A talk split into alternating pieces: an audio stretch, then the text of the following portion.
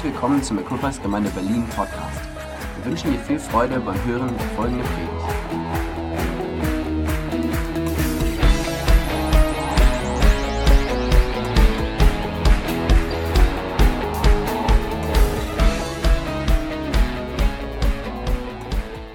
Wir beschäftigen uns mit dem Thema Jesus folgen und ich bin im dritten Teil. Vor zwei Wochen haben wir uns angeschaut, ähm, dass wir Jesus mit einem weiten und mit einem weichem Herzen folgen. Das, das beschäftigt uns, das wird uns in dem ganzen Prozess verfolgen. Weitem und weichem Herzen Jesus folgen. Und wir haben uns letzten Sonntag angeschaut, wir wollen Jesus auch mit einem willigem Herzen folgen. Ey, ihr seid gut, mit einem willigem Herzen folgen. Jesus sagt, folge mir. Folgen bedeutet immer wieder auch einander zu folgen. Es bedeutet, bedeutet miteinander unterwegs zu sein. 2. Timotheus 2, Vers 2, gib diese Botschaft, die du von mir gehört hast und deren Wahrheit, die von vielen Zeugen bestätigt wurde, an vertrauenswürdige und zuverlässige Menschen weiter, die ebenfalls fähig sind, andere zu lehren. Das ist genau das, was Pastor Sam gerade gesagt hat. Es geht immer darum, dass wir etwas anvertraut bekommen haben und dieses geben wir weiter und denen, denen wir es weitergeben, die geben es wieder weiter. Aber es geht immer darum, dass das Evangelium Jesu Christi ein multiplikatives, ein äh, Evangelium ist, wo es darum geht, ähm, zu multiplizieren. Paulus sagt es auch so, denn ich habe euch ein Beispiel gegeben, dass ihr tut, wie ich euch getan habe. Das haben wir uns letzten Sonntag auch ein bisschen angeschaut, wie wichtig es ist, dass wir miteinander unterwegs sind, dass wir lernen voneinander. Paulus schreibt auch in Kolosser 1, deshalb hören wir seit dem Tag, an dem ihr davon erfahren habt, nicht auf, für euch zu beten. Wir bitten Gott, dass er euch durch seinen Geist alle nötige Weisheit und Einsicht schenkt, um seinen Willen in vollen Umfang zu erkennen. Dann könnt ihr ein Leben führen, das, das, das der durch das der Herr geehrt wird und das ihm in jede Hinsicht gefällt. Wow, was, was für ein Ziel, oder? Ein Leben zu führen, durch das der Herr geehrt wird und das ihm in jeder Hinsicht gefällt. Ihr werdet imstande sein, stets das zu tun, was gut und richtig ist, sodass euer Leben Früchte tragen wird und werdet Gott immer besser kennenlernen. Er, dem alle Macht und Herrlichkeit gehört, wird euch mit der ganzen Kraft ausrüsten, to equip, ausrüsten, die ihr braucht, um euch in jeder Situation standhaft und geduldig zu bleiben. Es geht darum, dass wir, wenn wir Jesus folgen, dass wir lernen und verstehen, dass, dass es darum geht, ein Gott wohlgefälliges Leben zu leben. Wir wollen Gott mit unserem Leben ehren.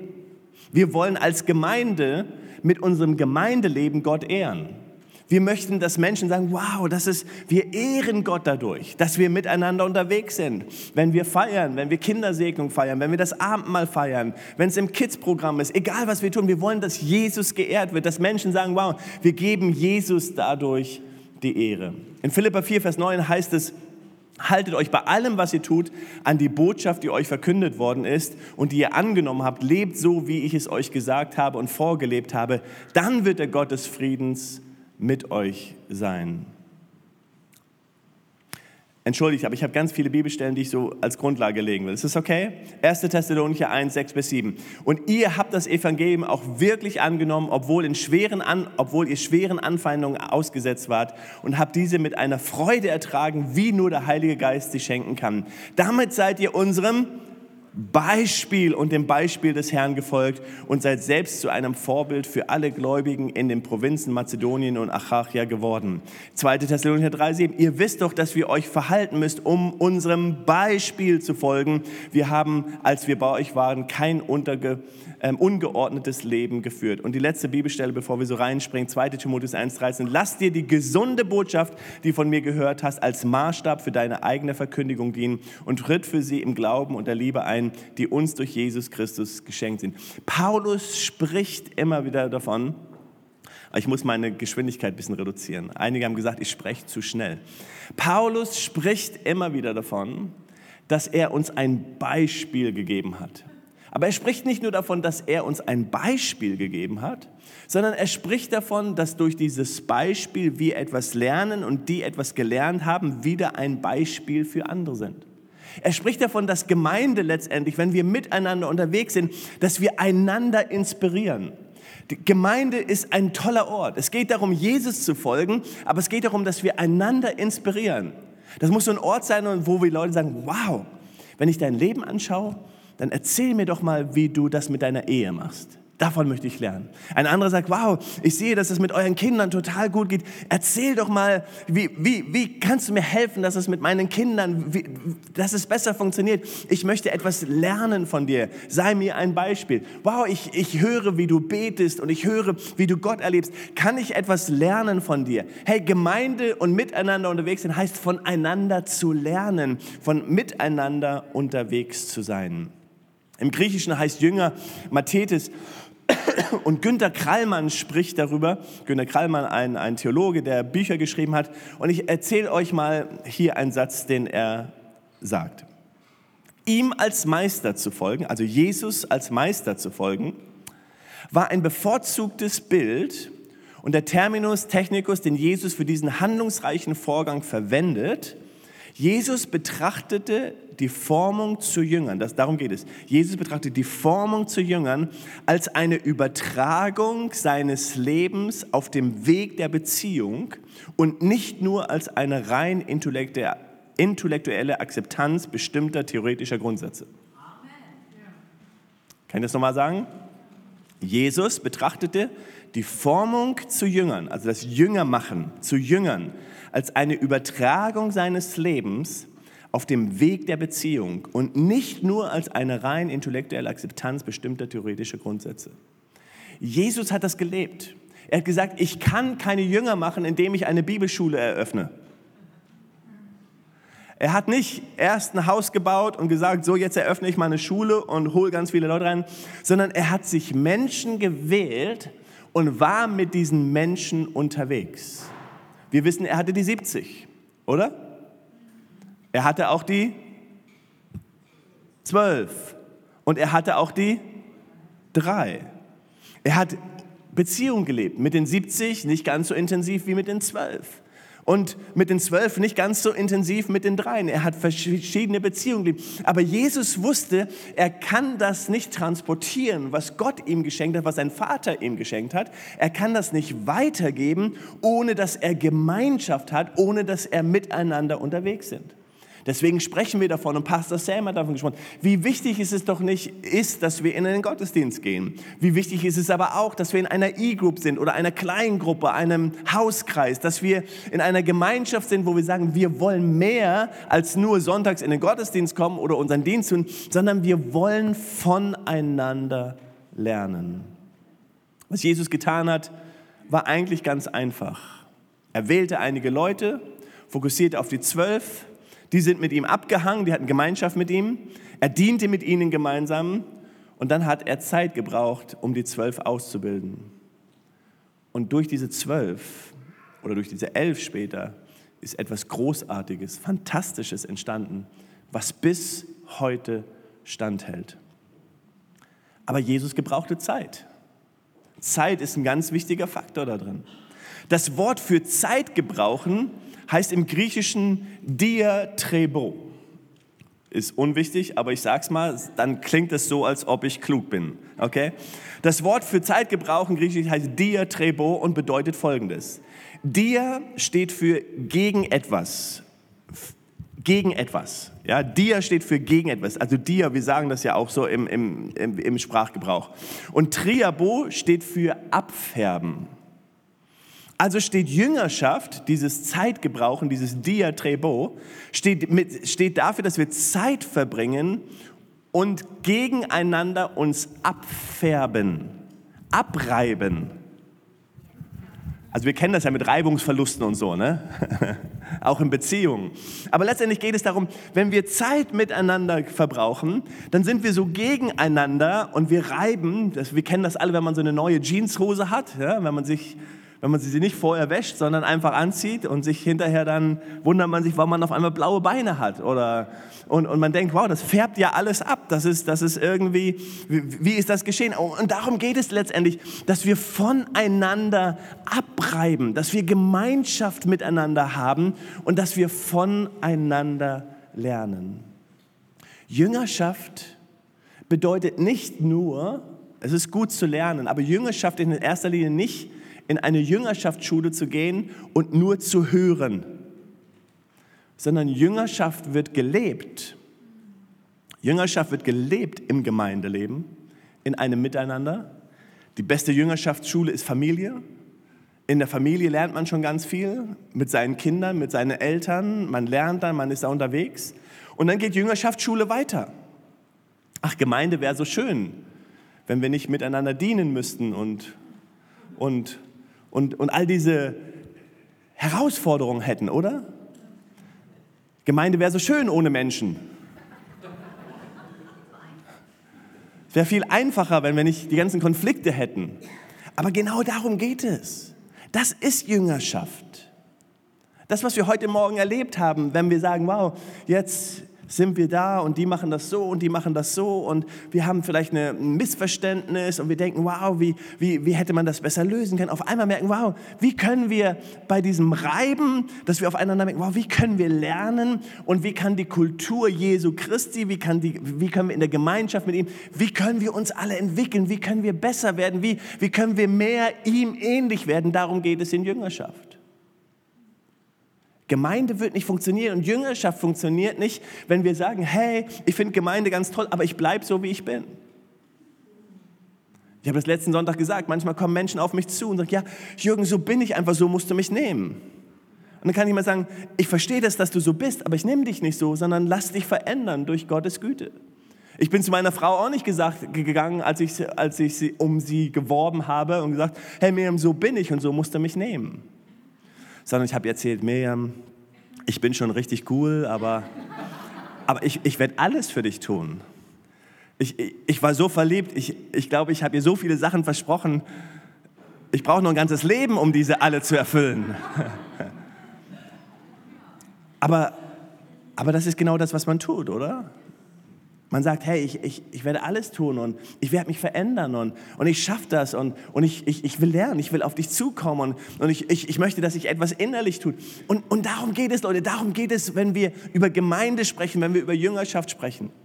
Wir sind eine Gruppe von Menschen, die Jesus folgt, miteinander und wir färben voneinander ab und wir lernen voneinander. Darum geht es in Jüngerschaft. Es geht in einem Gemeindeleben nicht darum, dass Menschen sagen, ja, ich mache das und, und das ist mein Bereich und der ist genau hier so und, und komm du nicht in meinen Bereich, bitte weil dann übertrittst du eine Grenze und ich will so bleiben, wie ich bin und da ändert sich gar nichts und, und dann hat der andere seinen Bereich und, und jeder hat so seinen abgegrenzten Bereich und das ist nicht Gemeinschaft. Sondern Gemeinde Jesus folgen bedeutet, dass wir ein weiches, weites, williges und jetzt kommt etwas, was nicht mit weh ist. Ein ganz offenes Herz haben. Wir brauchen ein offenes Herz. Offen. Offen zu Jesus, sagt Jesus, sprich zu mir. Heute Morgen, ich sage keinen Namen, aber heute Morgen kam, kam ein, ein, kleiner Junge auf mich zu und erzählte eine Geschichte aus der Schule, die er erlebt hat. Und das war jetzt nicht unbedingt eine tolle Geschichte, sondern er hat ein bisschen Schwierigkeiten gehabt und, und disziplinarische Dinge in der Schule erlebt. Und, und ich sprach einfach mit ihm und sage, hey, und und meine Frage ist, was glaubst du, hätte Jesus gesagt, wenn er so daneben dir gestanden hätte? Was hätte der dir für einen Tipp gegeben? Oder was, was wäre so, wär so sein Ding gewesen in dieser Situation? Weil das muss immer unsere Frage sein, oder? Was würde Jesus tun? Wisst ihr, manchmal sind wir so theoretisch, wenn wir darüber sprechen, Gemeinde zu bauen wenn wir das sprechen, miteinander unterwegs zu sein, dass wir alle irgendwie so sagen, so, ich, ich bin so hier und, aber was wir brauchen, ist ein weiches, weites Herz, ein williges Herz und wir müssen uns öffnen und sagen, hey, ich weiß, in, in unserem Eheleben ist es so, wenn man offen ist zueinander, dann ist es vieles einfacher. Und dann gibt es mal so Phasen, wo einer vielleicht so sein Herz ein bisschen schließt. Meistens sind es ja die Frauen, die das machen. Ne? Nein, meistens sind es die Männer, ihr wisst, was ich sage, die vielleicht dann so, so ein bisschen so ihr Ding machen und in, in, ihre Höhle, in ihre Höhle gehen und so weiter. Und dann merken wir, es funktioniert nicht. Und dann muss man raus aus seiner Höhle. Da muss man sein Herz öffnen und sagen, okay, ich will wieder ein offenes Herzen haben. Wisst ihr, Gemeindeleben, genau darum geht es. wie heißt es, abfärben. Manchmal sagen die Leute, wow, das ist, in, wenn ich so in eure Gemeinde schaue oder wir, wir, ihr kennt das vielleicht auch, wenn ihr in andere Gemeinden schaut und denkt, die, die sind alle gleich, die ticken irgendwie alle gleich, die reden alle gleich und die, die sind, ja, das ist der Sinn der Sache. Die färben voneinander ab. Die haben Gemeinschaft miteinander. Das ist wie in einer Familie. Dann denkt man manchmal, neulich hat, ähm, waren wir bei, bei Mirjams Eltern zu Hause über, über Weihnachten und dann haben wir so eine alte Videokamera rausgeholt und dann haben wir uns alte Filme angeschaut. Richtig alte Filme, ähm, für unsere Kinder waren sie alte Filme. Und wir haben uns etwas von unserer Hochzeit angeschaut. Und dann hat mein Sohn, unser großer Joachim, der hat meine Ansprache gehört, die ich zu meiner Frau gehalten hatte. Und dann sagt er, Alter, du redest ja wie ich. Das hört sich ja genauso an. Und er war völlig geschockt und hat gesagt, äh, aber das ist genau das, worum es geht. Wir färben voneinander ab. Und es geht darum, dass Gemeindeleben immer wieder Wachstum bedeutet. Hey, letzte Woche haben wir uns angeschaut, Wachstum ist vorsätzlich, wir brauchen ein Bewusstsein. Und heute möchte ich etwas darüber sprechen. Drittens, was wir brauchen, wenn wir wachsen wollen, wenn wir mit Jesus unterwegs sind, wenn wir voneinander abreiben wollen, lernen wollen, abfärben wollen. Was wir brauchen, ist ein Spiegel. Ein Spiegel ist so wichtig. Liebst du einen Spiegel?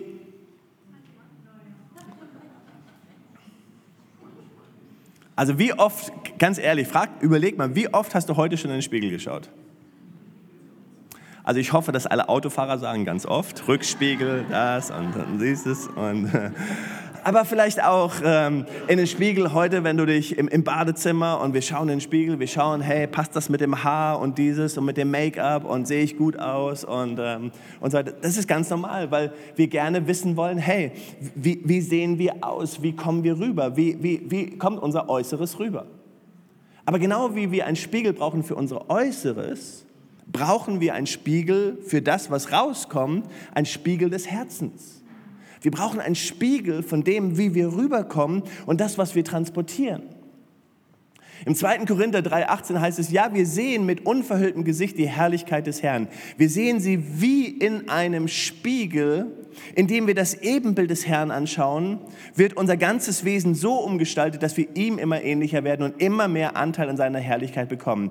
Diese Umgestaltung ist das Werk des Herrn, sie ist das Werk seines Geistes. Wir betrachten uns im Spiegel, wir betrachten den Herrn, ja, wir betrachten unser Bild und wir vergleichen es mit Gott und dann denken wir, okay Jesus, was möchtest du gerade, was ich in meinem Leben tun soll? Wisst ihr, mit Jesus unterwegs sein ist nicht nur so, dass wir sagen, hey, ich bleibe so, sondern das ist so ein unterwegs sein und sagen, ich möchte wachsen. Ich betrachte mich im Spiegel und sage ich, Jürgen, das ist gut, dass du dich verändert hast, aber da ist noch so viel Raum. Wenn du dich betrachtest in dem Wort und dich spiegelst in Gott und spiegelst in dem Ebenbild Jesu, dann merke ich, da muss ich noch ganz viel tun in meinem Leben dann merke ich, wow, in meiner Ehe, da kann sich noch so viel tun. Da merke ich als Vater, da kann sich noch so viel tun. Da merke ich, wenn ich als Leiter unterwegs bin, da kann sich noch so viel tun. Wenn ich mich in Gott spiegel, ich brauche einen Spiegel. Aber merkt ihr, Wachstum hat etwas damit zu tun, dass wir so unterwegs sind. Dass wir nicht einfach sagen, hey, so bin ich, sondern dass ich sage, wow, ich bin unterwegs, ich spiegel mich, ich möchte mehr lernen, ich möchte Abreibung haben. Ich möchte, also nicht abgerieben werden von anderen, sondern ich möchte abgerieben werden, indem ich abgefärbt habe. Aber ich bin unterwegs mit Gott. Es ist so wichtig, dass wir das sehen was Jesus in uns sieht. Und wenn wir in den Spiegel schauen, dann schauen wir nicht in den Spiegel und denken so, oh, ich bin so schlecht und alles ist so furchtbar und oh, und nein, wir schauen in den Spiegel und sehen, was Gott in uns sieht. Wisst ihr, was Gott in dir sieht? Ehe, ehe ich dich im Mutterschoß bildete, habe ich dich erkannt. Und ehe aus du dem Mutterleib hervorkommst, habe ich dich geheiligt. Psalm 139, denn du bildest meine Nieren, du wobst mich im Mutterleib. Ich preise dich darüber, dass ich auf eine erstaunliche, ausgezeichnete Weise gemacht bin. Wunderbar sind deine Werke. Wow, so jeden Morgen, wenn du in den Spiegel schaust. Wow, ich preise dich darüber, dass ich auf eine erstaunliche, ausgezeichnete Weise gemacht bin. Wunderbar sind deine Werke. Nicht verborgen war mein Gebein vor dir, als ich gemacht wurde, im Verborgenen, gewoben in den Tiefen der Erde. Meine Urform sahen deine Augen und in deinem Buch waren sie alle eingeschrieben, die Tage, die gebildet wurden, als noch keiner von ihnen da war. Seht ihr, das Bild, was Gott von dir hat, ist großartig. Das, was er von dir denkt und was er in dir sieht, das ist, das ist so erstaunlich. Wenn Gott mich anschaut, wenn er Jürgen anschaut, dann, dann sieht er nicht die Fehler, dann sieht er nicht zuerst, sondern sieht er das, was er ursprünglich oder was er geplant hat. Dann schaut er in sein Buch und denkt darüber nach, wow, Jürgen, ich habe dich auf erstaunliche, auf wunderbare Weise geschaffen. Ich sehe so viel in dir und, und ich habe dich gekannt, bevor du überhaupt geboren wurdest. Und, und Gott, der, der fängt nur so an zu träumen, zu reden und, und der, der hört gar nicht auf, der ist einfach nur begeistert, wenn er mich sieht. Ja. Und wenn er dich sieht, ist er genauso begeistert. Er ist einfach begeistert. Das ist das. Und das ist wichtig, das ist das Bild, was Gott hat. Und dann spiegeln wir uns in dem Wort, in seinem Wort. Und wenn wir uns dann spiegeln, dann sehen wir, dass da ein, ein ganz kleines Diskrepanz ist zwischen dem, was Gott sieht eigentlich und wo wir gerade sind. Da ist eine Lücke. Und dann nehmen wir das und sagen, okay Gott, ich bin unterwegs, ich bin ein Jünger und ich will dir ähnlicher werden. Und dann wird Gemeinde und Zusammenkommen, unterwegs sein, wird etwas Wunderbares. Weil dann kommen wir nicht rein und sagen, ich weiß alles, ich kenne alles, sondern kommen wir alle rein, egal welche Aufgabe wir haben. Wir kommen in eine Gemeinschaft rein und sagen, ich bin ein Jünger, ich bin ein Nachfolger, ich lerne. Das bedeutet, ich mache Fehler. Ich bin nicht perfekt. Ich bin nicht perfekt. Ich bin kein perfekter Ehemann, ich bin kein perfekter Vater, ich bin kein perfekter Pastor, ich bin kein perfekter Leiter, ich bin es nicht. Ich bin auf dem Weg. Ich bin auf dem Weg. Ich lerne.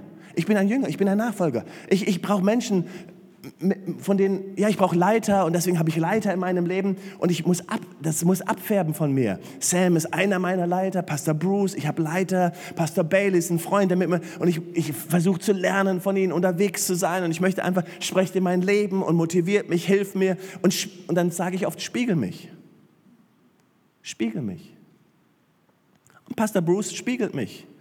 Sagt manchmal, Jürgen, hier, glaube ich, kannst du was lernen und macht dir Mut und er fordert mich heraus und in diesem Prozess hier gibt er mir Mut und betet für mich, aber er spiegelt mich.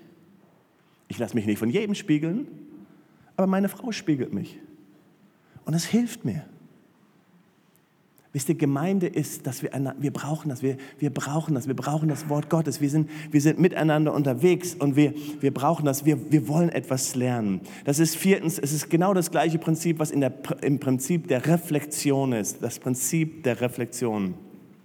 Ähm, ich ich springe da nicht so tief rein, weil es das, letztendlich das in die gleiche Richtung geht. Aber Lukas 10, als die Jünger zurückkehrten, da haben sie ihm alles erzählt, Jesus. Und Jesus nahm sie beiseite und er hat sie reflektiert und gesagt, hey, alles das, was ihr gemacht habt, das ist großartig. Aber lasst mir sagen, das Wichtigste in eurem Leben ist, dass euer Name im Buch des Lebens steht. Darf ich in euer Leben sprechen? Darf ich euch reflektieren? Darf ich euch sagen, worum es wirklich geht? Darf ich euch etwas hineinlegen in euer Leben? Und das brauchen wir immer wieder. Das brauchen wir in unserem Leben, dass Menschen hineinsprechen. Das fünfte, was wir brauchen, und ich springe jetzt ein bisschen schnell, weil ich weiter durchkommen muss.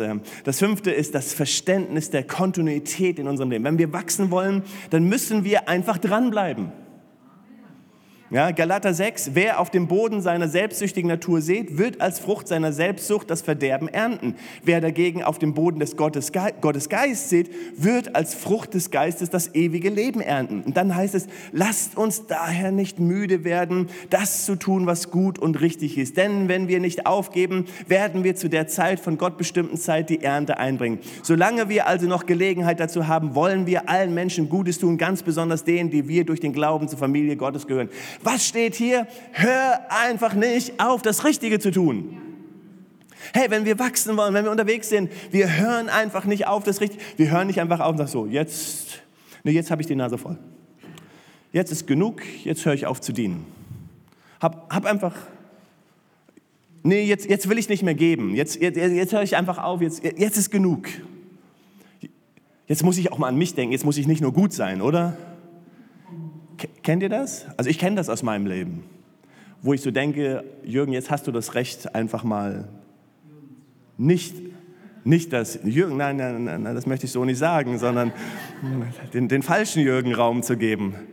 Ähm, aber die Bibel sagt, hey, lasst uns kontinuierlich einfach das Richtige tun. Wisst ihr, manchmal werden wir verletzt und dann glauben wir, haben wir das Recht aufzuhören, das Gute zu tun. Manchmal werden wir enttäuscht. Wir singen, Gott enttäuscht uns nicht, aber wir sind von Gott enttäuscht. Gott enttäuscht uns nicht. Gott kann uns nicht enttäuschen. Aber wir sind in unserem Gefühl von Gott enttäuscht. Manchmal sind es Dinge in unserem Leben und, und dann denken wir, oh, jetzt ist es okay. Hey, lasst uns kontinuierlich weiter tun. Der letzte Gedanke für heute. Könnt ihr noch einen? Sechstens heißt das Verständnis von Umgebung, das Verständnis von Kultur, könnte man auch sagen, von dem, mit dem ich mich umgebe. Psalm 1. Glücklich zu preisen ist, wer nicht im Rat gottloser Menschen folgt, wer nicht denselben Weg geht, jene, die Gott ablehnen, der keinen Umgang mit Spöttern pflegt. Glücklich zu preisen ist, wer Verlangen hat nach dem Gesetz des Herrn und darüber nachdenkt Tag und Nacht. Er gleicht einem Baum, der zwischen Wasserläufen gepflanzt wurde. Zur Erntezeit trägt er Früchte und seine Blätter verwelken nicht. Was ein solcher Mensch unternimmt, das gelingt. Psalm 1 ist solch ein starker Psalm, so ein Hammerpsalm, weil es etwas darüber ausdrückt, wie wir als Christen unterwegs sein sollen. Wir wählen die richtige Gemeinschaft. Wir wählen das Umfeld, in dem wir sind. Hey, wenn wir ein Umfeld haben und in, in der Gemeinde eine Kultur prägen, ein Umfeld haben, wo alle Menschen sagen, wow, das ist möglich bei Gott. Wow, du bist geliebt von Gott. Wow, wir glauben, dass bei Gott alles möglich ist. Wenn wir ein Umfeld haben, wo wir sagen, wow, ich sehe, dass Gott dich berufen hat. Hey, ich sehe, dass etwas in. Wenn wir ein Umfeld haben, wo wir gar nicht anders können, wisst ihr, was dann geschieht mit uns? Dann geht es uns gut. Dann wachsen wir. Das ist Gesundheit. Wir haben am, am, Donnerstag darüber gesprochen, Gesundheit in einer Gemeinde. Wir wollen dieses Umfeld schaffen, wir wollen dieses Umfeld hier haben, ob wir im Osten sind oder ob wir im Westen sind, egal wo wir sind, egal welche Gemeinde wir noch gründen. Wir wollen ein Umfeld haben, wo wir sagen, wow, wir haben eine Gesundheit, wo wir es einfach lieben, miteinander unterwegs zu sein. Wir als Familie, wir achten auf unsere Gesundheit in der Familie. Und ich weiß, viele Familien tun das und sagen, hey, das ist uns wichtig, wenn wir zusammenkommen, wenn wir Gemeinschaft miteinander haben. Wir wollen eine Gesundheit miteinander leben. Aber wie wäre es, wenn wir eine Gesundheit leben, die noch größer ist? Noch größer ist. Dass wir gut reden, dass wir nicht lästern, dass wir aufbauend sind, dass wir unterstützend sind, dass wir hochheben, dass wir eine Umgebung schaffen, eine Kultur schaffen, wo Menschen sagen, wow, das ist so anders als Berlin. Das ist, das ist nicht so wie, oh nee, wir haben hier jemand von der BVG, ich, ich muss jetzt aufpassen, was ich sage hier aber die BVG macht ja selbst Witze über sich selber in ihren. Ähm, das ist, ist jetzt nicht so wie der Busfahrer, der sagt, äh, du, und, oder der Taxifahrer oder, oder sonst. Nein, wir wollen eine andere Umgebung haben. Wir wollen eine Umgebung schaffen, wo Menschen sich wohlfühlen, angenommen fühlen, wo sie positiv begrüßt werden, wo sie an der Tür umarmt werden, wo ein Lächeln ist, wo John Pierre steht, seht ihr ihn da, und sagt, hallo. Ich liebe unsere T-Shirts. Hallo, das ist so, hey, wir heißen nicht willkommen. Jemand hat mal gesagt, zeig mir deine Freunde und ich zeige dir deine Zukunft. Das ist Psalm 1. Zeig mir deine Freunde, ich zeige dir deine Zukunft. Es ist so wichtig, dass die richtigen Menschen um uns herum sind. Dass wir manchmal sagen, du, das möchte ich gar nicht hören. Diesen Einfluss brauche ich nicht in meinem Leben. Stopp. Hey, ich liebe dich, ich schätze dich, aber das will ich jetzt nicht. Hey, hier in der Familie reden wir nicht so. Wir sagen, haben das oft gemacht. Stopp. Kultur ist etwas, was wir fördern und Kultur ist etwas, was wir verbieten. Aber für unser Glauben mit Jesus folgen, darum geht es ja, mit Jesus folgen, brauchen wir die richtige Umgebung. Such dir Menschen, die einen Schritt weiter sind. Ich habe immer Menschen in meinem Leben, die einen Schritt weiter sind, Manchmal könnte man auch sagen, hey, ich brauche das nicht. Ich, ich kann ja auch der sein, der am weitesten ist. Ich kann ja nur Leute um mich sammeln, die einen Schritt zurück sind, weil dann bin ich ja immer der, ich bin der Boss, ich bin der Chef. Oder ich kann mich ganz bewusst als Leiter, als Pastor in einer Umgebung sagen, wo ich, wow, ich bin der Kleine. Ich muss lernen. Ich weiß es nicht. Hilf mir. Ich will lernen. Ich will mich demütigen. Ich will in einer Umgebung sein, wo ich lerne. Ich lade dich ein, lass uns in Umgebung sein, wo wir lernen. Lass uns unterwegs sein, lass uns in Kleingruppen sein. Ich will lernen, ich will weiterkommen. Ich will dieses Jahr mit Jesus was erleben, in meiner stillen Zeit, in meiner Bibellese, mit, mit meiner Evangelisation, mit, mit Menschen für Jesus erreichen, in meinem Gebetsleben, in meiner äh, geistlichen Autorität. Ich will durchbrechen. Komm mal, lass uns unterwegs sein, lass uns miteinander unterwegs sein und wirklich Schritte gehen. Wir wollen wachsen, oder? Wir wollen wachsen mit Jesus, Jesus folgen. Bei Jesus folgen ist nicht nur einfach so, wie wir uns das letzten Sonntag angeschaut, Jesus, du sprichst allein in meinem Leben, sondern Jesus folgen heißt miteinander unterwegs sein, Gemeinde leben, Kleingruppe erleben, unterwegs sein. Weitere Informationen findest du auf www.equippers.de oder auf Facebook Equippers Church Berlin.